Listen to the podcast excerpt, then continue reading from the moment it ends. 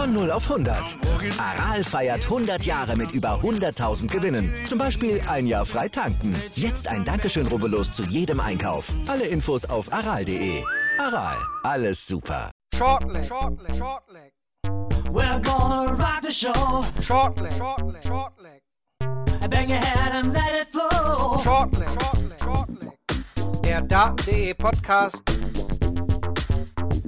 mit Thomas Short Designer. Shortleg. Shortleg. Shortleg. Die Vorfreude auf den ersten Tag nach der Weihnachtspause bei der PDC WM 2022 war riesig. Enttäuscht hat der Montag definitiv nicht. Viel ist passiert. Die beiden verbliebenen Deutschen sind ausgeschieden. Ein zweiter Corona-Fall, aber dennoch auch tolle Darts. Das alles besprechen wir Step by Step bei Shortleg, dem Daten.de Podcast. Ich hoffe, ihr hattet ein frohes und besinnliches Weihnachtsfest. Mein Name ist Marvin Fanbohm. Ich begrüße euch zur Analyse von Tag 10 und habe heute zum einen Moritz Kettner an meiner Seite. Hallo Moritz. Hallo Marvin, freue mich sehr. Und auch der Lutz Wöckener ist mit im Boot. Hi Lutz. Hi. Ich würde sagen, wir verlieren heute wenig Zeit und starten direkt ins sportliche Geschehen ein. Die Nachmittagssession, die hatte es direkt in sich, denn Lutz, Dirk van Deuvenbode dreht ein Match gegen Ross Smith, was er eigentlich schon verloren hatte, lag 3 zu 0 zurück, gewinnt am Ende mit 4 zu 3. Ja, und nicht nur das, beim Stand von 3-0, und ich glaube, es war ein Decider des vierten Satzes, äh, kann sich Ross Smith äh, ein, mit einem Matchstart beschenken. Er muss nur noch die, die fette 16 treffen. Ähm, trifft sie aber nicht, trifft, glaube ich, die 8 und kriegt somit keinen Dart auf die Doppel 20. Also, ja, ob es die Nerven waren, Flüchtigkeitsfehler, weiß ich nicht. Er sah aus wie der sichere Sieger von Deuvenbode. Ähm, fand ich, war schon bei seinem Walk-on so verhalten, also in, in seiner Relation, ähm, deutlich verhalten auf die Bühne gekommen und er hat nachher auch gesagt, es habe sich angefühlt, als hätte er zwei Anker äh, auf den Schultern gehabt und so hat er dann auch gespielt und äh, ja, als er dann auf 1-3 rankommt, waren die Anker äh, auf jeden Fall weg und der ist dann da durchgefegt. Ähm, das war dann schon beeindruckend. Also ich finde das ja immer geil, wenn man, wenn man einem Spieler dabei zuschauen kann, wie er dann in diesem, in diesem Tunnel drin ist. Und das war er dann und äh, Smith äh, ja, ist letztlich an, an sich selbst gescheitert. Einmal mehr. Aber war ein geiles, emotionales Duell. Hat, hat Spaß gemacht. Wäre für mich aber auch der Fokus drauf auf Ross Smith, weil also der hat, glaube ich, in keinem der letzten vier Sätze mehr als 86 Punkte gespielt. Also der ist richtig an dieser Nummer zerbrochen, die ihm das Match gekostet hat. Und da kam, äh, ich glaube, in einem Kommentar so nach dem Motto, die Pause wäre jetzt ganz gut. Ich glaube, die Pause kam gar nicht gut. Da hat er nämlich richtig schön Zeit gehabt, darüber nachzudenken, wie es gewesen wäre, wenn er mit 4-0 von der Bühne geht. Und ich hatte ihn echt für weitergehalten nach seinem Jahr, was er auch gespielt hatte und dass er das wegsteckt. Aber WM-Bühne ist nochmal was anderes. Aber ist auch typisch, ne? Also ich finde, Ross Smith mhm. ist schon jemand, der sich häufig selbst im Weg gestanden hat und ich gebe dir recht, ich hätte das von ihm jetzt auch nicht mehr so krass gedacht. Also ich dachte, er hätte da jetzt mehr Reife bekommen, gerade jetzt auch bei der, bei der WM nochmal. Also dann so einzugehen und unterzugehen, du hast gerade gesagt, da war keine hohe Aufnahme mehr dabei. Ich glaube, es waren mal sieben, acht oder vielleicht sogar neun Darts ohne, ohne Triple mittendrin auch mal, ähm, da ging ja wirklich, wirklich gar nichts mehr. Ja, es viermal zuvor bei der PDC WM wurde in einem Best of Seven Match ein 0 zu 3 noch auf 4 zu 3 umgedreht. Zuletzt war das 2014 der Fall, James Wade gegen Andy Smith, davor Dennis Smith gegen Kevin McDine im Jahr 2009. 2008 ist das Tony Eccles gegen Steve Maish gelungen und 2007 Raymond van Barneveld gegen Colin Lloyd. Also hat definitiv Seltenheitswert, so ein Comeback dann auch noch, ja, zu vollenden. Ne? Wir haben es ja oft auch schon gesehen, dann kommt der Spieler auf 13 oder 3 rein, dann haben wir den Entscheidungssatz, am Ende gewinnt trotzdem der, der am Ende vorne lag, weil derjenige, der aufgeholt hat, auch natürlich viel Kraft gelassen hat. In dem Fall zieht Dick van Dolvenbode also erneut ins Achtelfinale ein. Gut, das dazu. Weiter ging es dann mit der zweiten Partie am Nachmittag. Wir haben jetzt ja nur noch aktuell drei Spiele pro Session. Da hat es Michael Smith mit William O'Connor zu tun bekommen. Lutz, wie, wie, hast du Michael Smith gesehen? Er gewinnt hier mit, mit 4 zu 2. Auf mich macht er irgendwie einen guten Eindruck bei der WM. Ich weiß nicht, ob ich mich da irgendwie täusche. Wie sieht es da, wie sieht es bei dir aus? Ja, äh, insgesamt schon. Jetzt auch, wenn, man's, wenn man dann die nackten Zahlen sieht und das 4 zu 2, aber er leistet sich trotzdem, trotz seiner Überlegenheit und seiner Formstärke, gibt er seinem Gegner immer wieder Möglichkeiten, da reinzukommen. Und es hätte nicht viel gefehlt, fand ich zumindest. Äh, William O'Connor hat, hat eigentlich das gespielt, was er spielen kann, aber es fehlte echt nicht viel. Ähm, dann wäre äh, Willy da nochmal reingekommen und, und rangekommen. Und ähm, Michael Smith weiß man ja auch, ne, wenn das Momentum mal weg ist, äh, klar, er hadert nicht mehr so viel wie früher mit sich, aber ähm, da ist dann schon mal noch eine Menge möglich. Und ich, ich vermute, dass wenn wir jetzt mal weiter gucken im Draw und Runde für Runde, die Gegner werden stärker. Ich glaube, dass ein anderer Gegner das äh, ausnutzen wird, vielleicht sogar schon in der nächsten Runde. Aber ja, ansonsten macht er eigentlich einen sehr, sehr guten Eindruck. Moritz, den, den, die Doppelquote konnte er natürlich nicht halten aus dem ersten Match, aber trotzdem der Score war, war natürlich wieder da und O'Connor ist es ja auch, sag ich mal, unangenehm zu spielen. Also dem kann man so einen Sieg auch immer zutrauen. Vor allem hat der in den ersten beiden Runden ja auch ja, Steady Darts gespielt eigentlich davon eigentlich habe von ihm jetzt gar nicht so viel erwartet bei dieser WM, weil das Jahr war jetzt nicht so das, ja, wofür O'Connor jetzt jahrelang stand, aber jetzt so zum Ende des Jahres wurde es halt besser. Und er hat so gespielt, wie man gegen Michael Smith spielen muss, nämlich mit konstant bei den eigenen Darts, gegen die Darts mal zwischendurch nur ein Highlight, eine 180 zur richtigen Zeit und eine Top-Doppelquote. Und das hat ihm durch den ersten Satz geholfen.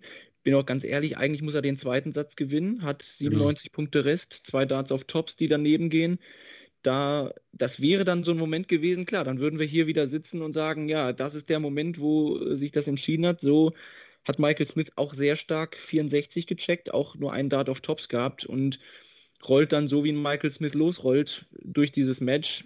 Lutz hat es angedeutet, klar sind da die Chancen noch offen geblieben, dann im, im fünften, sechsten Satz, wo er ja, einfach die Führung nur ins Ziel bringen muss. Das ist so O'Connor halt einer, der kämpft und sich reinbeißt und auch, glaube ich, zwei 13 Data einfach mal so hintereinander wegspielt.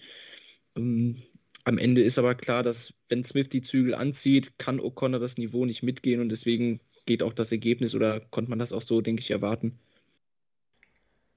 Der dritte Smith im Bunde am Nachmittag war Raymond Smith, der Gegner von Florian Hempel.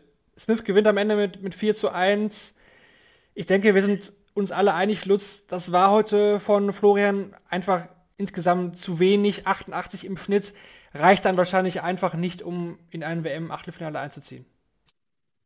Nee, das reicht nicht und ich glaube, da kann es auch keine zwei Meinungen geben und das wird er selber sicherlich auch so sehen. Es ist auch ein bisschen das eingetreten, was, was ich befürchtet hatte. Also, ich, dass er an, an der Größe seiner, seiner Gegner sich auch orientiert. Ich glaube, wenn er jetzt nochmal so einen so Top-Spieler da gehabt hätte, hätte er auch eine andere Leistung abgerufen. Ich glaube, dass das für ihn viel schwieriger ist, äh, gegen, gegen so einen kleinen, vermeintlich kleinen dann, dann zu spielen. Ähm, und der hat eigentlich das, was ihn stark gemacht hat in den ersten beiden Runden, ja, und auch in den in Wochen, Monaten äh, zuvor. Dieses Timing einfach, dann auch seine, seine High-Finish, äh, da war kein, keins dabei. Äh, korrigiert mich, wenn ich eins verpasst habe, aber ich glaube, es war kein Checkout über, über 100 dabei. Doppelquote nachher bei knapp 35 Prozent. Ähm, ja, das, das war nicht sein Tag, das war nicht sein Match. Äh, ich finde es sehr schade, weil es einfach eine große Chance war. Äh, bitte nicht falsch verstehen, Flo Hempel hat eine super WM gespielt, äh, tolle, tolles Debüt, tolle Visitenkarte da abgegeben. Ähm, ich war ja noch da bei den ersten beiden Auftritten und auch so die britische Journalie, die waren echt beeindruckt von ihm, wie er aufgetreten ist. Also besser kannst du dich nicht präsentieren, aber ja, schade, dass er dann so rausgeht mit 1-4. Man muss aber auch mal dann sagen, wenn wir jetzt die deutsche Brille abnehmen, Raymond Smith, wow, also ähm, so konstant, diese drei Matches, die er bislang gespielt hat, immer Mitte 90 Average. Gut, Doppelquote war jetzt ein bisschen schwächer, knapp 40 Prozent, aber der ist so stabil und so konstant und äh, ja, ich wüsste nicht, was, was dagegen sprechen sollte, dass er nicht genau diese Leistung auch in der, nächste Runde, in der nächsten Runde abrufen wird. Es könnte vielleicht so erreichen, noch eine weiterzukommen. Und ja, dann haben wir aus deutscher Sicht äh, äh nochmal ein Problem. Ähm, dann müssen wir hoffen, dass er vielleicht seine Tourkarte gar nicht, gar nicht haben möchte. Die Möglichkeit ist auf jeden Fall da, dass er die nicht nehmen wird. Ansonsten würde Max Hopp ja seine verlieren. Ja, nochmal noch mal dazu, genau. Das natürlich ist die Konsequenz. Gewinnt Raymond Smith noch ein weiteres Spiel gegen Reverend King oder Steve Lennon, dann hat er die Tourkarte sicher. Max Hopp wäre auf Platz 65 und damit müsste er in die Q-School. Das hat er natürlich schon öfter auch Interviews dazu gegeben, Raymond Smith. Er wird natürlich auch dazu gefragt, also was klar ist, er würde die Q-School nicht spielen. Das heißt, wenn er die nicht bekommt, die Karte jetzt durch den nächsten Sieg, dann werden wir ihn da nicht sehen. Die Sache ist aber die, wenn er jetzt die Karte gewinnt, hat er jetzt angekündigt, er wird da im, im Februar, sorry, im Februar entscheiden und überlegen, ob er die nimmt oder nicht. Ist natürlich schon so, dass Februar die Q-School schon längst gespielt ist. Ja. Und man muss auch sagen, aus den Erfahrungen der letzten Jahre interessiert die PDC das eigentlich mhm. nicht, ob jemand die Karte nutzt oder nicht. Beispiele Wesley Harms, Christo Rees, das juckt die nicht. Die füllen das Feld dann einfach auf. Wer die Karte jetzt im Endeffekt hat, ist denen egal. Deswegen würde ich mal vorsichtig ausdrücken, sollte Smith die Karte gewinnen, egal ob er sie jetzt am Ende ausspielt oder nicht, muss Hop in die Q-School. Hat er, denn, hat er denn gesagt, dass er definitiv sich erst im Februar entscheiden wird? Weil das ist für mich neu. Das hatte ich nicht mitbekommen. Ich habe mich auch in London mit ihm unterhalten nach seinem Sieg gegen Peterson. Ähm, da klangen große Bedenken und, und, Zweifel an, dass er die Tour spielen will, aufgrund seines äh, familiären Hintergrunds. Seinem Vater geht es äh, sehr schlecht und er möchte auf keinen Fall in Europa sein, wenn er, er hat das so gesagt, wenn, wenn mein Vater stirbt. Und es gibt ja diese Vorgeschichte mit, mit seinem Bruder, ähm, der äh, Depressionen hatte und in der Zeit, wo sich das verschlimmert hatte, war, war äh, Raymond Smith dartsmäßig unterwegs. Und er hat das immer noch im Kopf und macht sich da auch oder hat sich Vorwürfe gemacht. Deswegen, sein Bruder hat dann ja Selbstmord begangen. Ähm, deswegen kann ich mir eigentlich nicht vorstellen, äh, er hat auch gesagt, ich, ich liebe meinen Job, meine Leute zu Hause, meine Familie. Also ich sehe ihn nicht in Europa auf der Tour. Und deswegen wundert es mich gerade, dass er dann wohl an anderer Stelle nochmal gesagt hat, dass er das im Februar erst entscheiden will. Das kam heute in einem Interview mit Online Darts, Phil Bars. Ah, okay. Das kam heute neu rein. Also den Ausschnitt auch nochmal reingehört. Das ist wohl. Aber klar, man muss natürlich, man darf nicht jedes Wort dafür wahre Münze nehmen. Die wird auch ein bisschen gedrängt, ne? So eine Aussage, man will ihn natürlich so ein bisschen auch so reindrücken. Aber ich glaube auch, es geht ja auch um Finanzielles, ne? Er hat jetzt 35.000 Pfund, sein Sohn auch nochmal 7.500 Pfund. Da kommt ja. ordentlich was zusammen. Die, die, die, Fahrt nach England oder die, die Reise haben sie eh durch Sponsoren irgendwie gerade so abdecken können. Das heißt, das ist das, was sie mit nach Hause nehmen. Gut, Hotel wurde auch verlängert, ne? hat man wahrscheinlich auch nicht mitgerechnet. Ja, es, es bleibt spannend zu sein, aber ich glaube, Moritz, ich weiß nicht, wie da deine Meinung ist, sollte er wirklich da unter den Top 64 stehen, dann ist der PDC das erste Mal egal, ob er am Ende die Karte hat, nutzt oder nicht. Er hat sie dann nun mal erstmal de facto. Ja, ich glaube, das Problem, was er jetzt so ein bisschen auch hat, ist, dass er halt eine Tourkarte für ein Jahr hat. Also, dass er theoretisch unter Zugzwang steht, in dem Jahr dann auch die Tourkarte ein bisschen zu nutzen. Er könnte natürlich auch darauf pokern, dass er in dem Jahr nicht außer Top 64 verdrängt wird. Wenn es nur 50.000 wären, wäre das aber eine ja, ziemlich große Geschichte. Der familiären Geschichte kann es natürlich auch noch sein, dass sie sagen, die bleiben irgendwie in England. Kai spielt Q-School, aber so wie sich das über Twitter auch mal angehört hatte, war das eher für nächstes Jahr höchstens mal geplant gewesen, dass man das in Erwägung zieht. Aber du, wenn die Tourkarte winkt, äh, dann muss man auch irgendwie, stellen sich die Verhältnisse natürlich nochmal auf den Kopf. Einmal noch was äh, zum Spiel Hempel-Smith, zum sportlichen Geschehen, äh, Lutz. Satz 4 wäre durchaus möglich gewesen, habe ich das Gefühl gehabt. Da war so ein bisschen drin, da kam Florian gerade auf, gewinnt den dritten Satz, vergibt ein paar Doppel, verliert den Satz. Thema Körpersprache möchte ich trotzdem noch mal kurz erwähnen. Es war schon vom Außen, wenn man Florian noch nie gesehen hat, glaube ich, hat man heute das Gefühl gehabt, äh, hat man das mit einem sehr negativen Menschen zu tun, weil es war viel am Hadern, nicht zufrieden. Klar, das war auch in den ersten, wenn der Daten nicht kommt, in den ersten Spielen auch so, dann äh, seine Mimik kennt man ja ist es trotzdem noch ein Punkt, wo du sagst, da muss man noch mal ran, da muss er noch ein bisschen dran arbeiten, was er da so verkörpert auf der Bühne? Nee, äh, Finde ich genau nicht. Hat mich auch heute ein bisschen beim, beim TV-Kommentar äh, gestört. Man ist immer sehr schnell dabei, wenn es schlecht läuft, äh, die Körpersprache heranzuziehen. Also da gibt es Spieler, die, die ziehen sich runter, die schütteln Kopf, schlagen sich gegen die Stirn oder so. Und dann sagt man, ja, ist ja klar, wenn der so negativ ist und so, daran liegt das. Dann gibt es Spieler, die äh, quittieren eine Aufnahme 26 Punkten oder 45 Punkten mit einem suffisanten Lächeln. Da sagt man, ja, der nimmt das nicht ernst, der schenkt schon ab. Nee, also äh, das kann man, finde ich, so allgemein nicht sagen. Und, und Florian Hempel ist jemand, der, ähm, der das braucht auf der Bühne. Ähm, ich hatte mich mit ihm auch, auch darüber länger unterhalten, weil ich das bei ihm so lustig auch irgendwo und unterhaltsam finde.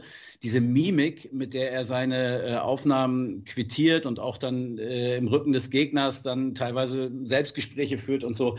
Er sagt, er braucht das, er kennt das so vom Handball, da müssen die Emotionen ja. raus, Adrenalin und so weiter. Und er er kommentiert das einfach äh, so damit. Und ich fand, also er hat schlecht gespielt und hat darauf mit der Mimik reagiert. Es war jetzt nicht so, dass er schlecht gespielt hat, weil er eine schlechte äh, Körpersprache oder Mimik hatte, sondern es ist einfach so, als es besser lief, äh, ging es auch genauso wieder in die andere Richtung. Also das ist mir ein bisschen zu einfach, äh, das immer daran festzumachen. Und ich glaube, er ist ein Typ, ähm, der, der braucht das. Ähm, der braucht das auch, um, um sich gut zu fühlen auf der Bühne, um, um sein Adrenalin im, im Griff zu haben. Ähm, also, nee, da sehe ich, sehe ich kein Problem.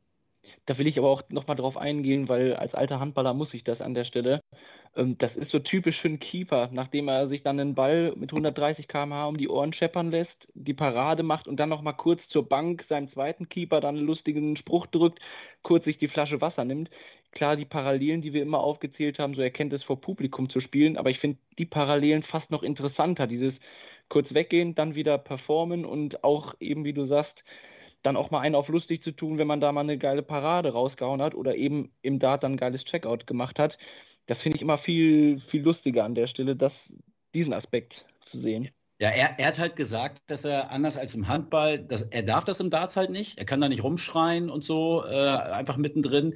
Äh, das musste er auch lernen. Das war für ihn schwierig. Und durch diese Mimik hat er jetzt gelernt, ähm, für sich das zu kanalisieren. Und es, ich finde, es ist halt was anderes, wenn wir jetzt mal den Michael Smith der Jahre 2019 und 20 uns vornehmen, der brillant spielt und sich durch eine 60er Aufnahme oder eine 58 komplett selbst rausnimmt durch sein Rumgemosere und Rumgehadere. Das finde ich ist was anderes. Also da sehe ich dann durchaus einen Zusammenhang, weil es dann dadurch danach auch erst schlechter läuft. Aber ähm, bei Florian Hempel, äh, ich finde das sehr authentisch und äh, also ich würde ihm nicht dazu raten, das zu verändern. Letztlich weiß er das aber auch äh, nur, nur er selber. Also ja.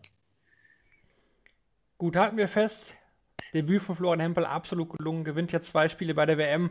War ein eh geniales Jahr, wie, wie er sich da zurückgekämpft hat nach den vielen verpassten Turnieren. Aus bekannten Gründen, ja, kann man nur den Hut ziehen. Ich denke, Florian wird am Ende auch zu der Erkenntnis kommen, da hat er ja auch schon auf seinen Social Media Kanälen gesagt. Er ist super zufrieden. Heute war es halt nicht gut genug, das weiß er auch. Das haben wir jetzt auch hier besprochen und deswegen trotzdem Chapeau Florian. Ich weiß, du hörst ja auch öfter mal rein.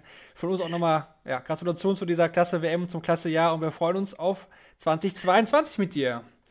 Gut, dann geht's weiter mit der Abendsession. Gavin Price gegen Kim Heibrecht haben die Abendsession eröffnet und was war das bitte für ein emotionales, lautes Spiel, ein Feuerwerk der Emotionen?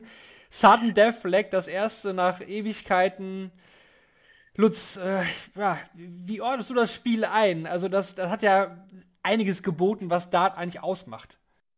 Genau so ist es. Also es hat eigentlich alles geboten, was, was Dart ausmacht. Ähm, ja, so, so, ein Spiel kann man sich malen, dann auch noch mit Beteiligung des Titelverteidigers, ähm, der sich am Ende Houdini-mäßig da dann doch noch irgendwie raus entfesselt und, und halbrechts entkommt. Ähm, am Anfang große Klasse von beiden Seiten, um die 100 äh, gespielt dauerhaft. Äh, ich glaube am Ende oder sehr früh im Match waren es sogar schon sieben ähm, High Finish. Das achte bringt Halbrechts dann ganz zum Schluss, mit dem er dann in den, in den allerletzten Decider in Sudden Deathleg geht. Ähm, und klar, je höher der Druck wurde, ähm, desto mehr sank die Qualität ein bisschen, aber das hat die Dramatik dann, dann aufgefangen ähm, ach, allein die Führungswechsel, ne? 1-0, 1-2, 3-2 aus Sicht von Price, ähm, dann die Emotionen auf der Bühne, sind ja auch beide bekannt dafür. Die einzig negative Szene war für mich dann Halbrechts beim 3-2 im siebten Satz, äh, wo er dann die Jubelpose von, von Price anmahnt, zu Kirk Bevins äh, geht und sagt, hier, das, was macht er da? Ne? Der muss ein Warning kriegen. Äh, fand ich total deplatziert, weil er er war eigentlich derjenige, fand ich, der, der noch mehr Öl ins Feuer immer gegossen hat, indem er einfach die Antipathien des Publikums gegen Price für sich nutzen wollte und den Ali Pelli immer noch mal angestachelt hat wieder. Also das hätte jetzt nicht sein müssen, äh, aber ansonsten das Spiel war, ja, hat, hatte einfach alles. Und äh, ich glaube, dass solche Spiele auch dafür sorgen, dass, dass sich Leute für, für diesen Sport einfach noch mehr, mehr interessieren und begeistern können. Also gigantisch was mir aufgefallen ist, Moritz, ich weiß, wir hatten das schon Finn auch geschrieben privat, das ist dir auch aufgefallen. Es gab ja Checks, wo Harris danach richtig äh, alles rausgelassen hat, ne? also komplett rausgeschrien, wie Price es auch immer macht. Was aber wirklich oft dann nahezu jedes Mal der Fall war, dass die erste Aufnahme danach im Leck totale Grütze war. Manchmal auch ein komplettes Leck.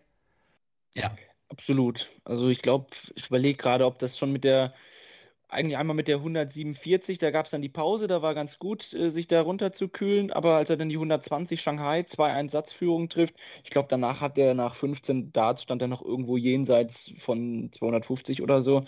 Also, äh, aber andererseits, Halbrechts hat es natürlich auch heute so gespielt. Lutz hat es geschildert mit dem Publikum. Er brauchte das schon und er hat auch gemerkt, dass es Price heute beeinflusst. Dann musst du vielleicht auch mal in Kauf nehmen, dass es dir ein, zwei Aufnahmen kostet, unnötigerweise aber tatsächlich. Mh, hm, viel spannender fand ich dann wiederum, dass Price tatsächlich, ähm, finde ich, unter dem Druck nicht performt hat. Also gerade in Satz 6 und Satz 7. Also ähm, die Tür stand mehrfach sperrangelweit offen für Kim Heibrecht, sich jetzt endlich dieses Break zu holen. Und da merkt man, klar, der, äh, das merkt man auch an den Finishes. Ich hatte immer so den Eindruck, dass Heibrechts jetzt so das Gefühl hat, ich habe es jetzt schon geschafft, nämlich mich hier zu präsentieren und dieses Match offen zu gestalten.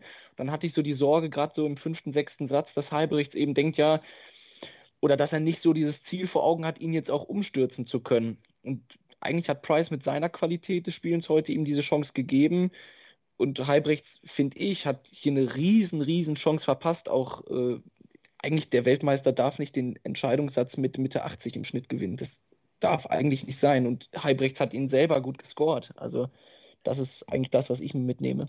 Ich fand aber der letzte Satz ähm, zeigt auch nochmal ganz explizit, ähm, ja, wie sehr sich das alles einfach im Kopf dann abspielt und, und wie sehr der Kopf entscheidet. Weil er, er, Kim wusste, er braucht das Break und er ist ja drei oder viermal ich glaube sogar viermal am Break gescheitert. Also er hatte einmal hatte er, glaube ich, sogar vier Breakdarts, ja, drei hatte er, zwei oder einen hatte er mehrfach. Und er hat das ja bei seinem Anwurf immer relativ souverän gespielt, sowohl vom Scoring als auch vom, vom Checken ähm, nachher. Aber gegen den Anwurf hat es, hat es einfach nicht funktioniert. Und da hatte er wirklich alle, alle Chancen. 3-2, 4-3 und 5-4. Jedes Mal hat er Chancen gehabt. Also, und da äh, zweimal muss ich da aber auch äh, wieder mein Lieblingsthema Boardmanagement anmahnen. Äh, 158 Rest, wirft mit dem letzten Dart eine Triple 20, um sich 18 Rest zu lassen und verpasst dann die drei auf der Doppel 9. Klar kann man sagen, ja, macht man mal, weil man das Gefühl auf Triple hat, aber ich glaube, da musste er weder sich was beweisen, noch hätte Price jetzt wegen der 140 gesagt, äh, oh, jetzt habe ich aber Druck auf dem Doppel. Das hätte, glaube ich, keinen Unterschied gemacht. Und dann noch später war, war diese Geschichte Bull Triple 7 Bull, wo ich mich auch gefragt habe, das hätte jetzt weder Halbrechts gepusht, das wäre so ein lustiger Moment gewesen, noch hätte es Price in irgendeiner Form beeindruckt, wo ich so dachte, eigentlich unnötig, spiel's doch zu Ende jetzt. Mhm. Was überwiegt denn für euch mehr? Also Moritz, du hast ja gerade schon angesprochen, war schon überraschend, äh, dass, dass Price unter Druck hinten raus nicht performt hat und so ein bisschen die Schwächen von, von Halbrechts brauchte. Oder überwiegt dann doch, dass der, der Weltmeister eben sich dann im, im Sundive doch durchsetzt. Also so mit Blick auf, auf den Turnierverlauf. Für mich absolut das äh, Erste. Also weil ich fand jetzt auch, wenn manche dann schreiben, ja, Box Office, bla, im Decider wieder das und das gespielt. Ich, ich stelle mir aber immer vor, ja, wenn das nicht, wenn es gar nicht zum Decider kommt, weil Halbricht die Chancen vorher nutzt, dann reden wir hier drüber, oh, der Weltmeister geht halt äh, im Entscheidungssatz mit 2 zu 4 raus, äh, weil er seine Doppel, äh, weil er da versagt hat. Mhm. Und äh, dann in der vierten Chance ihm sagen zu können, oh, das war jetzt aber große Klasse. Es war große Klasse, das muss man natürlich sagen, im Entscheidungsleck äh, so composed zu bleiben. Aber äh, mir tun die drei Anwurflecks vorher schon weh. Ja. Ja, ich fand einen anderen Waliser überzeugender, erneut, muss ich sagen. Aber den, den Matchstart eiskalt verwandelt bedeutet auch, dass Gavin Price die Nummer 1 der Welt nach der WM bleiben wird. Egal was jetzt passiert, egal ob Peter Wright Weltmeister wird oder nicht, Gavin Price wird nach der WM weiterhin die Nummer 1 der Welt bleiben.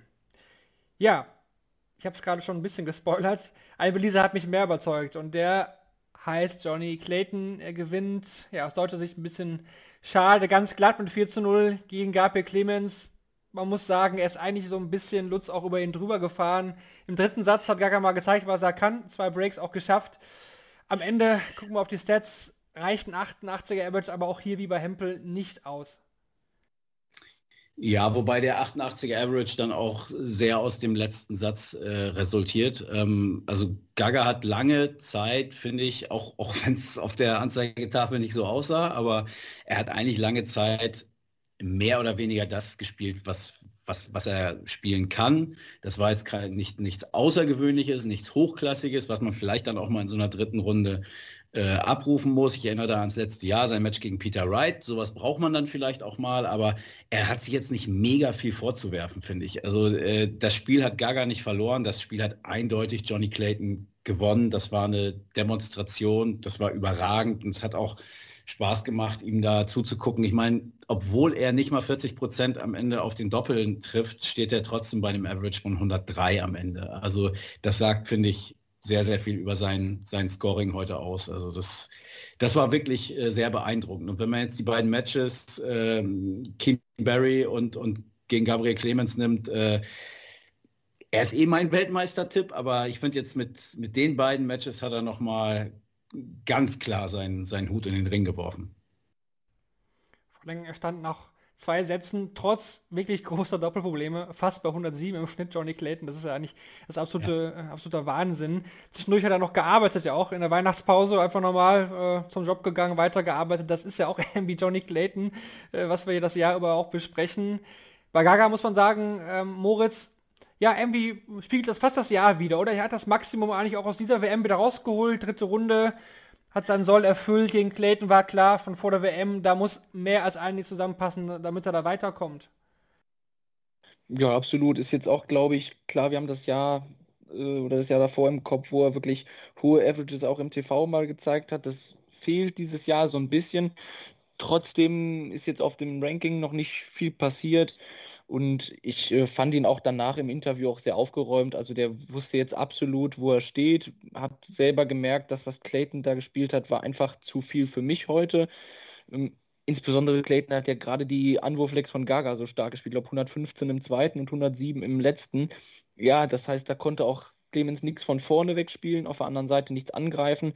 Und der wirkte irgendwie auch so ein paar Minuten nach Match schon so, ja, so entspannt, so nach dem Motto, ja gut, äh, war jetzt halt ein guter Gegner. Äh, war jetzt nicht schlimm, dass ich verloren habe, habe die Chancen genutzt, die ich nutzen konnte und ich glaube deswegen, äh, ja, also wirkte so aufgeräumt, dass ich auch sage, im nächsten Jahr geht es einfach wieder los, angreifen.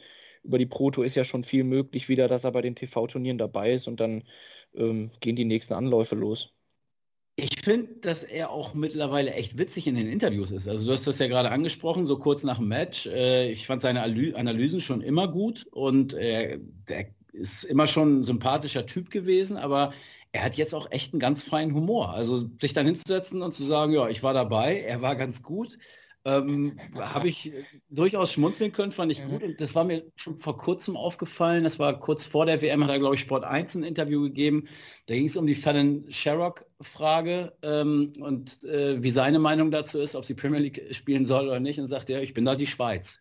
Also äh, gefällt mir. Also auch da eine Entwicklung, mhm. sehr souverän, ähm, macht das sehr gut und er könnte jetzt ja äh, wirklich Top 20 Spieler werden nach der WM. Also auch wenn er jetzt ausgeschieden ist, also er hat Mervyn King und Daryl Gurney im Nacken. Mervyn King, okay, der hat eine gute Chance weiterzukommen, würde an ihm vorbeiziehen, aber Gurney äh, sehe ich jetzt nicht unbedingt. Dann kommt Ian White noch da hinten irgendwo, vielleicht Humphreys, der braucht aber auch schon zwei Siege. Also das könnte funktionieren, dass wir den ersten deutschen Top 20 Spieler im Januar haben. Jo, das ist korrekt und er wird ja auch zum ersten Mal dann beim Masters mit dabei sein. Das kann man ja definitiv schon behaupten. Die Top 24 werden da ja mit dabei sein. Das heißt auch der erste Deutsche beim Masters. Und dann hat er außer der Premier League auch jedes TV-Turnier schon gespielt. Das ist auch eine, eine klasse Leistung. Muss man Absolut. an der Stelle mal so sagen. Auch bei Gabriel Clemens können wir ja sagen, ja, soll erfüllt, definitiv. Dritte Runde WM, wann können wir das mal behaupten von Deutschen, dass wir sagen, dritte Runde, ja, da sind wir mit zufrieden, aber da geht noch mehr. Mal gucken, was die nächsten Jahre da noch so passiert. Ja, steady Leute in, dritte, in der dritten Runde haben, das ist doch mal, ja, eigentlich ein schönes Fazit der Deutschen bisher. Denn, ja, es sind leider jetzt alle ausgeschieden. Ne? Deutschsprachige Beteiligung ist leider in dem Fall vorbei. Gut, ähm, ja, kommen wir zu den beiden Kategorien des Tages. Ich denke, beim Match des Tages sind wir uns einig, das muss Price gegen Halbrecht sein. Beim Spiel des Tages bin ich gespannt. Lutz, da gibt es da vielleicht auch eine Alternative aus dem Nachmittag. Äh, wie fällt da ja dein, deine, deine Idee aus zum Spieler des Tages? Ja, ist Johnny Clayton. Also für mich ganz, ganz eindeutig. Match des Tages hätte man vielleicht auch noch auf Wade gegen Van der Voort kommen können. Ähm, wenn man wenn man die WM thematisch ein bisschen anders beleuchten will. Ähm, nein, aber ansonsten, ja, Price Halbrechts, äh, Match des Tages, Johnny Clayton, der Spieler des Tages für mich eindeutig. Moritz? Dann schließe ich mich, ja, beim, beim Spiel des Tages, klar, Price Halbrechts, aber dann schließe ich mich vielleicht an die James Wade-Nummer an. Ich meine, wir kommen ja vielleicht so in einem Halbsatz gleich nochmal drauf. Aber ich finde, er ist für mich der Spieler des Tages, weil ganz ehrlich, mehr James Wade geht doch nicht, oder? Spielt ein Spiel bei der WM, Anfang 80 im Schnitt und geht dann mit 35.000 Pfund schon nach Hause. Also, ja, klasse. Das ist Maschinenreinkultur, oder? Ja. Ja, absolut. Also das ist ja auch, äh, wenn ich, ich bin ja ein, durchaus ein Freund der Zahlen und Tabellen und, und gucke mir oft die, die Order of Merit während Turnieren an live und ich frage mich immer wieder, ey, der steht da oben echt auf vier. Ja? Also bei gibt eigentlich kaum Major, wo man ihn mal auf dem Zettel hat für einen Sieg. Und auch bei den, bei den Bookies ist er nie ganz vorne mit dabei. Ähm, aber er ist immer da und er ist immer konstant. Und jetzt ist er, ist er wieder im Achtelfinale und keiner weiß so recht. Und er hat ja auch eine gute Auslosung. Äh, trifft ja auf den Sieger äh, Mervyn King gegen Raymond Smith, glaube ich. Ne? Habe ich das richtig im Kopf? Nee, Achtelfinale muss irgendwas anderes sein. Nee, kann ja nicht. Da muss noch ein anderer kommen. Thema 4 gegen 5 von Berghempel. Cullen Klärmarker, das ist der nächste Gegner von James Wade. Ja, okay, der, der ist noch dazwischen. Aber ne, ähm, klar, da profitiert er auch von seiner Weltranglistenposition. Aber ja, äh, er ist irgendwie dann, geht er da doch irgendwie wieder durch und äh, äh kommt, kommt dann doch wieder einigermaßen weit. Insofern, ja, finde find ich fair, finde ich gut, ihn zum, zum Spieler des Tages zu küren. Dann machen wir weiter mit einer beliebten Kategorie von Nuss, und zwar den Useful Stats presented by Darts Oracle. Yes. Genau, und da konzentrieren wir uns heute mal auf drei Spiele. Einmal natürlich die beiden Spiele aus deutscher Sicht, aber auch dem Spiel des Tages Kim Hybris gegen Gavin Price. Da haben wir jetzt jeweils zwei Stats für euch vorbereitet. Erstmal zum Spiel Raymond Smith gegen Florian Hempel. In den ersten sechs Lecks hat sich Raymond Smith immer nach neun Darts ein Finish gestellt. Derweil musste Florian Hempel bis zum achten Leck warten, um sich zum ersten Mal bereits nach drei Aufnahmen ein Finish stellen zu können. Nachdem Raymond Smith seine ersten sechs Darts auf die Doppel 20 allesamt verfehlte, hat er ausgerechnet seinen siebten Dart auf Tops zum Match verwandelt. Er war echt ziemlich oft low auf den Doppel 20. Das, äh, bin, ich, bin ich auch rausgeflippt, das war so typisch. Also ja weil er bestimmt höher angesetzt hat, um eben nicht tiefer zu werfen und dann klappt es auch noch. Also, aber deutsche Brille ab. Ja, hat, der war halt drin. Gut, dann zum Spiel Halbrechts gegen Price. Im Entscheidungssatz hatte Kim Halbrechts Chancen, um 9 der 11 Lecks zu gewinnen. Trotzdem ging er am Ende als Verlierer hervor, weil er 8 Darts verpasste, um im siebten Satz ein Leck gegen den Anwurf zu gewinnen. In den letzten vier WM-Spielen hat Gavin Price 18 dreistellige Finishes herausgenommen. So hat er heute Abend den vierten und fünften Satz mit einem High-Finish beendet. Jo. Dann noch was zu Clayton gegen Clemens. Johnny Clayton gewann seiner Lecks im Durchschnitt mit 13,33 Darts. Lediglich in den Lecks, die Clemens für sich entschied, war sein Standard mit einem Average von 79,95 eher niedrig. Ja, das ist mal eine Ansage. Also 13,3 im Schnitt ist mal echt eine Ansage. Schöne Zahl. Außerdem stand Johnny Clayton durchschnittlich bei einem Score von 139 nach drei Aufnahmen. Dagegen konnte sich Clemens mit neun Darts im Durchschnitt nur auf eine Restpunktzahl von 207 bringen. verdeutlicht auch nochmal die krasse ja. Scoring Power von Clayton.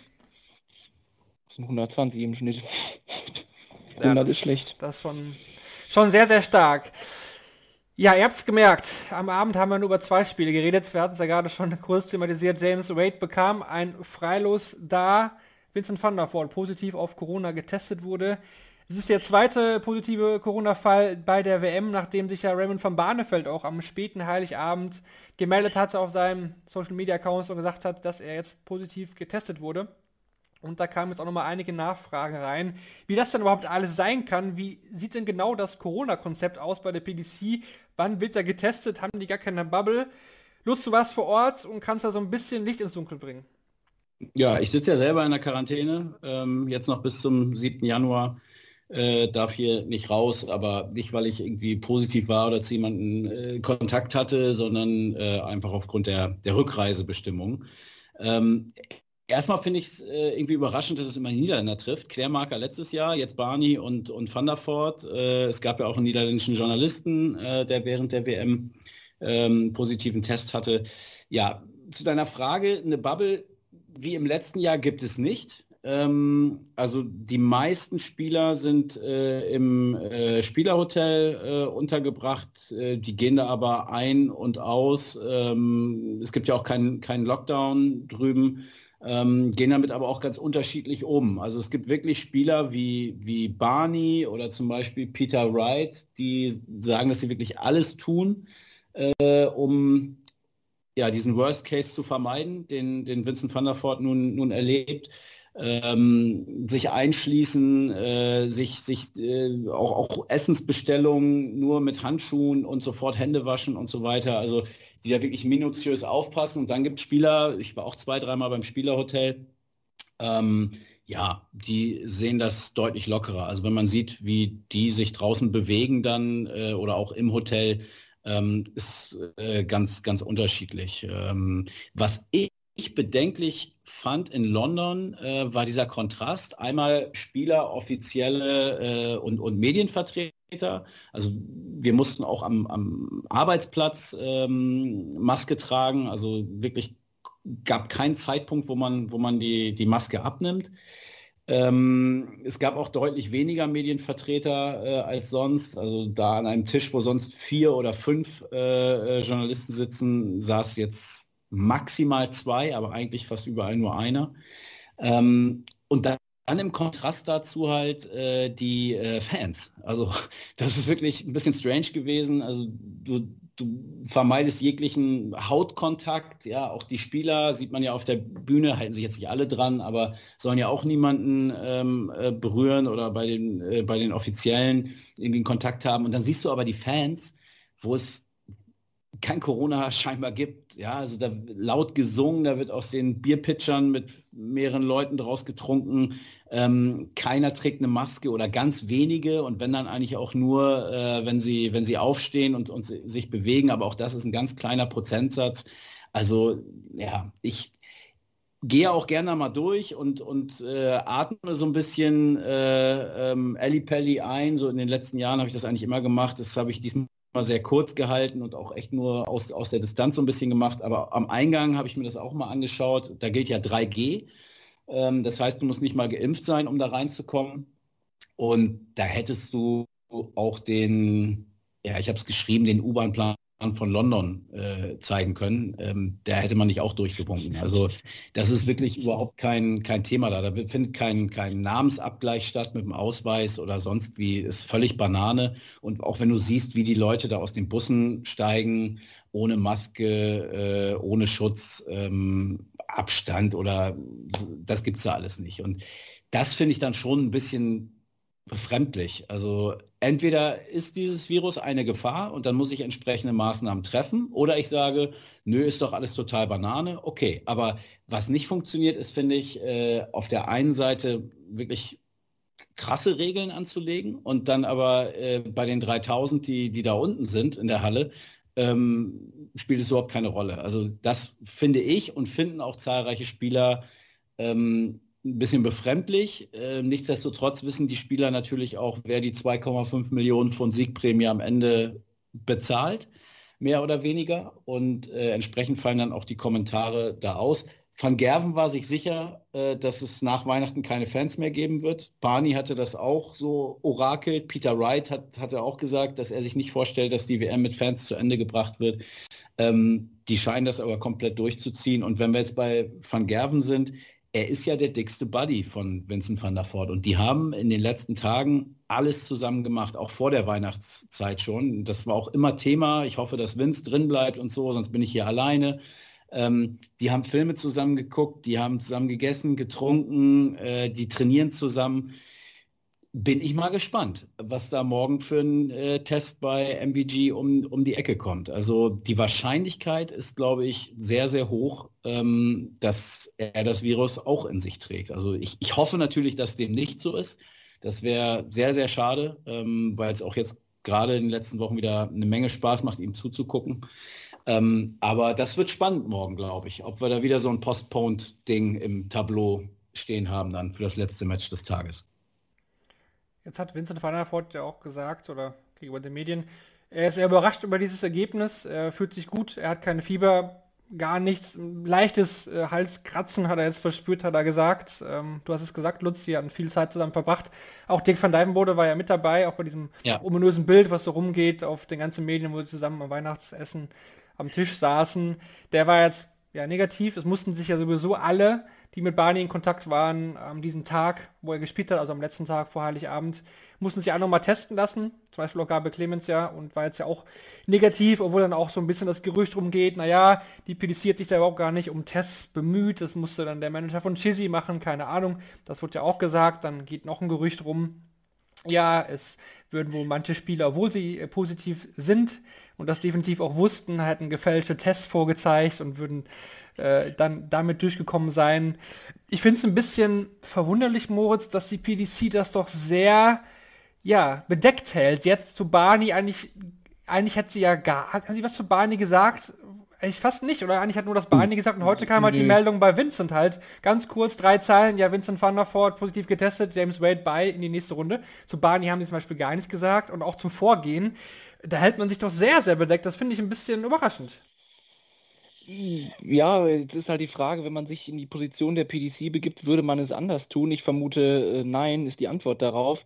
Und wenn ich mir jetzt auch vorstelle, ich glaube, so aus PDC-Sicht würde ich auch, äh, ja, wenn jetzt, sag ich mal, Neujahrstag geht es mit dem Viertelfinale los, äh, das darf man jetzt äh, dem Gesundheitsamt nicht sagen, wieder hier noch in England, aber ich würde äh, aus Sicht der PDC gar kein Risiko eingehen wollen mehr, dass irgendwer noch mit so einem positiven Test um die Ecke kommt, bringt die blöden acht Spieler da jetzt in den drei Tagen noch durch und, und fertig ist, weil das wäre ja wirklich der Worst Case, wenn irgendwie im Viertel, Halbfinale oder gar Finale noch irgendwer vorher äh, irgendwo auf ein Röhrchen spuckt oder wie auch immer und da kommt was Positives bei raus. Das, äh, deswegen kann ich das schon verstehen, dass das auch so medial so bloß nicht breit getreten werden soll, weil dann kommen natürlich auch die Fragen, die wir jetzt hier erörtern. Wie ist das Hygienekonzept vor Ort? Äh, wie werden die Tests dargereicht? Ich hatte es heute auch im Instagram, nee, gestern im Instagram Live gehört, dass, äh, ich weiß nicht, ob es Flo war, der gesagt hat, ja, Chizzys Manager hat noch netterweise was, was besorgt. Ähm, dann werden die Fragen natürlich gestellt und deswegen kann ich schon verstehen, dass es so passiert. Jetzt, ja, das ist jetzt positiv, wird rausgenommen. Vielleicht besser, dass es in der dritten Runde passiert als später. Aber äh, die Fragen werden spätestens kommen, wenn Van Gerven morgen was anderes auf seinem Test noch stehen hat, als das, was man sich erhofft. Ja, die PDC macht wirklich nichts, was sie nicht, was ihnen nicht vorgeschrieben wird. Ne? Also die sind jetzt nicht mhm. äh, initiativ und, und haben da noch ein paar ähm, stärkere Regeln äh, eingebaut. Die Spieler sind alle geimpft, das ist Voraussetzung. Wenn nicht geimpft ist, kann er nicht mitspielen. Die Spieler mussten jetzt nach Weihnachten alle nochmal einen Test machen. Ähm, okay, ähm, aber das sind alles so die, die Regularien, die sie erfüllen müssen, auch um, um das da äh, abhalten zu können im, im Alexandra Palace. Und die Regeln, selbst diese geringen Regeln bei den Fans oder auch die Regeln bei den Spielern, werden jetzt auch nicht so krass verfolgt, also ne, was, die, was die Durchsetzung angeht. Also sowohl bei den Fans, das ist echt ein absoluter Witz, äh, da kannst du machen, was du willst. Ähm, aber auch bei den Spielern. Ich meine, wenn es die Regel gibt, ähm, wirklich sich, sich da nicht zu berühren und nicht, nicht anzufassen, ähm, dann verstehe ich zum Beispiel nicht, wie in einem kleinen Raum dann die Pressekonferenz mit acht bis zehn Journalisten äh, abgehalten wird, wo der äh, Abstand zur ersten Reihe nicht mal einen Meter beträgt und wo es auch Journalisten gibt, die, die eine Maske aufhaben, aber diese dann zum Fragestellen abnehmen. ähm, also das, das macht dann alles irgendwie keinen Sinn. Ne? Also entweder ziehe ich das Ding durch oder ich lasse es halt komplett bleiben. Aber das ist so, ja, so ein bisschen geheuchelt alles, finde ich. Ähm, ich finde es auch fahrlässig. Also, oder gerade dann aus Sicht der Spieler würde ich auch sagen, ich äh, verstehe den Ansatz von Wright und dergleichen. Ich würde mich doch einkasernieren, weil ich ja. weiß, da geht es mal eben um 15.000, 20.000 für das nächste Spiel. Ja. Äh, auf die Idee zu kommen, ich hätte mich zwei Wochen vor der WM hätte ich mich eingesperrt, wäre mit äh, allein im Auto nach England gefahren, meinetwegen. Klar, soziale Kontakte will man auch haben, weil sonst äh, bringst du vielleicht auch nicht die gute Leistung, wenn du drei Wochen nur für dich alleine bist, aber ich würde mich doch einkasernieren und mir auch diese Pressekonferenzen und dergleichen gar nicht geben. Mhm. Ja, und auch in diesen, in diesen Pressekonferenzen, wenn ich es denn mache, dann zumindest äh, da nochmal darauf hinweisen, dass bitte alle hier einen Abstand halten und, und eine Maske aufhaben. Aber nö, die, die sind da echt ziemlich, äh, ziemlich locker, ja. Tja, Mal schauen, hoffen wir mal nicht. Ich sage mal Vincent van der Voort, damit können sie noch halbwegs leben, die PDC. Ja. Wenn jetzt Michael van Gerven ausfällt, dann wird das Geschrei auf jeden Fall größer sein. Das können wir definitiv ja, so behaupten. Und es wäre bei Baba Price bei der Premier League schon eine Geschichte, die der PDC nicht gerade gut gestanden hat. Gut, da war es eine andere Situation. Aber ja, ich, schon die Frage, wo man da nicht wieder eine Bubble gemacht hat. Mein letztes Jahr hatten wir keine Fans und hatten eine Bubble. Jetzt haben wir Fans, aber keine Bubble. Hm, weiß ich nicht. Klar, London macht da auch ein komisches Bild, sie sind im Katastrophenfall, aber erlauben das ist halt auch irgendwie einfach absolut gegensätzlich. Es ist total absurd. Also da in der U-Bahn, ähm, ich habe das äh, am Anfang, da bin ich auch, weil ich einen, Test machen musste und ich hatte mir vorher ein, äh, eine äh, Klinik oder ein, einen Arzt, ein Labor rausgesucht, wo ich ein bisschen weiter fahren musste und habe quasi aus dem ja, weil ich das immer so gemacht habe, fahre ich dann natürlich mit der U-Bahn hin und habe dann erst bei dieser ersten Fahrt realisiert, scheiße, das ist das letzte Mal, dass ich hier mit der U-Bahn fahre, weil klar, U-Bahn sowieso ein Risiko, gar keine Frage, aber da trägt kaum jemand eine Maske. Also ähm, das, ich, ich, kann das auch nicht nachvollziehen. Und die Leute reden laut, äh, reden in, in, Richtung, wo andere sitzen. Äh, ja, wie gesagt, keine, keine Schutzmaßnahmen, gar nichts. Ähm, äh, ja, ich, ich fand das, fand das echt befremdlich und, und bin nachher da auch nur noch mit dem, mit dem Taxi dann ähm, durch die Gegend gefahren, weil das einfach, einfach sicherer, sicherer war. Und es wäre für die WM einfach, also nicht nur für die PDC, sondern ich finde auch für, für die Fans, für die Zuschauer, wenn Van Gerven da wirklich oder ein anderer Topspieler äh, rausgehen sollte mit einem positiven Corona-Test, wäre das einfach ein mega Downer. Es wäre ein mega Dämpfer, weil dieses Price, Clayton, Wright, Van Gerven, so diese vier. Ich, ich will einfach die im direkten Vergleich dann irgendwann auch sehen. Und äh, wenn da jetzt einer wegbricht, wäre das schon, finde ich zumindest, echt ein, ein, deutlicher Stimmungskiller bei mir. Ja gut, dass du auf jeden Fall heute mit dabei warst und die Insights nochmal von deiner London-Reise jetzt hier zum Thema Corona und Konzept nochmal preisgeben konntest. Wir haben jetzt schon ordentlich Zeit von der Uhr genommen, deswegen gehen wir ein bisschen schneller drüber über die Spiele morgen am Dienstag, den 28. Dezember. Stand jetzt finden alle sechs Spiele statt, Nachmittagssession und Abendsession, jeweils drei Partien. Am Nachmittag haben wir die Spiele Steve Len, Mervyn King, Ryan Searle, Danny Noppert, Joe Cullen gegen Martijn Klärmarker. Äh, Moritz, drei Namen, die da weiterkommen? Äh, ad hoc einfach so. Äh, King, Searle, Cullen. Aber äh, sind alles Spiele, die äh, enges Potenzial versprechen. Bei Lutz weiß ich zumindest, dass er Searle vorne sieht. Auf das Spiel freue ich mich auch wirklich. Searle gegen Noppert. Ja, absolut. Äh, freue mich sehr drauf. Er hat es ja auch angekündigt. Ich hatte es ja auch, weiß nicht, wann war hier? Vor ein paar, paar Tagen schon mal bei, bei Shortleg. Äh, hatte ich euch ja erzählt, äh, warum das so ist, weil ne, Danny Noppert, der einzige Spieler in den Top 32, den er noch nicht geschlagen hat, der brennt auf das Duell. Und Ryan Searle ist jemand, der ähm, diese Phalanx der, der großen äh, vier gerade ähm, da wirklich auch durchbrechen kann oder könnte zumindest. Ich traue ihm das durchaus zu und ja, ich, äh, Marvin hat es gerade gesagt, ich hoffe das natürlich auch, weil ich Ryan Searle einfach sehr, sehr mag und schätze. Dann die Abendsession, Rob Cross gegen Devil Gurney, Peter Wright gegen Damon Hatter und Michael van Gerven, wenn er denn dann wirklich negativ bleibt, gegen Chris Doby. Moritz, siehst du da einen der erstgenannten Cross, Wright, van Gerven irgendwie in Nöten?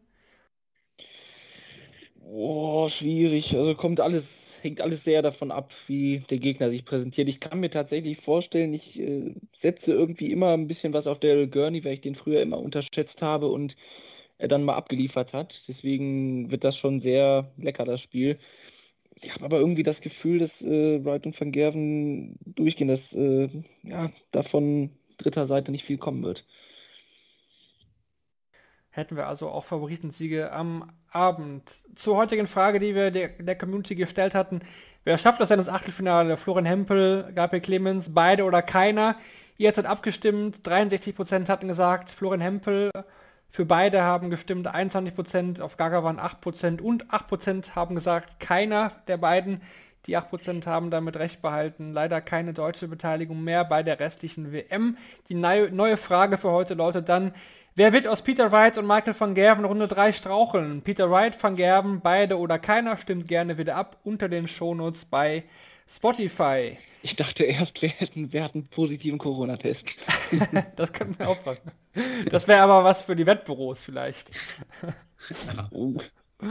was, was glaubt ihr denn? Also finde ich, finde ich eigentlich eine gute, gute Wette. Sehen wir Van Gerven morgen Abend oder nicht? Äh, wir werden ihn definitiv sehen. Okay.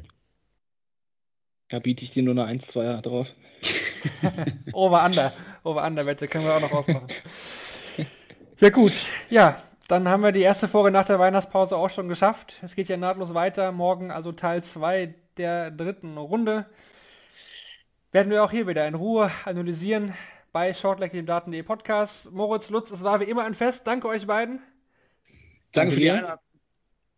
Das war doch nochmal im Kanon. Sehr gut. Oder nee, nicht im Kanon, sondern im Kanon ist ja was anderes. Egal.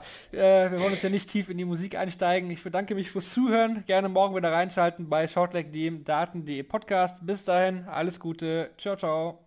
Macht's gut. Ciao.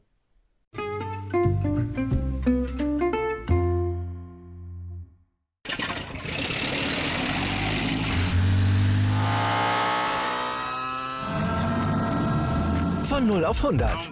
Aral feiert 100 Jahre mit über 100.000 Gewinnen. Zum Beispiel ein Jahr frei tanken. Jetzt ein Dankeschön, rubbellos zu jedem Einkauf. Alle Infos auf aral.de. Aral, alles super. Ich habe mich natürlich schockverliebt, weil die war wirklich ganz, ganz klein. So begann die Mensch-Hund-Beziehung zwischen Christina und Tierschutzhund Frieda. Und wie es danach, nach dem ersten Moment der Verliebtheit, so weiterging und welche Klippen es danach zu umschiffen galt, das hört ihr in der neuen Ausgabe von Iswas Dog, dem Podcast für harmonische Mensch-Hund-Beziehungen. Iswas Dog? Mit Malte Asmus. Überall, wo es Podcasts gibt.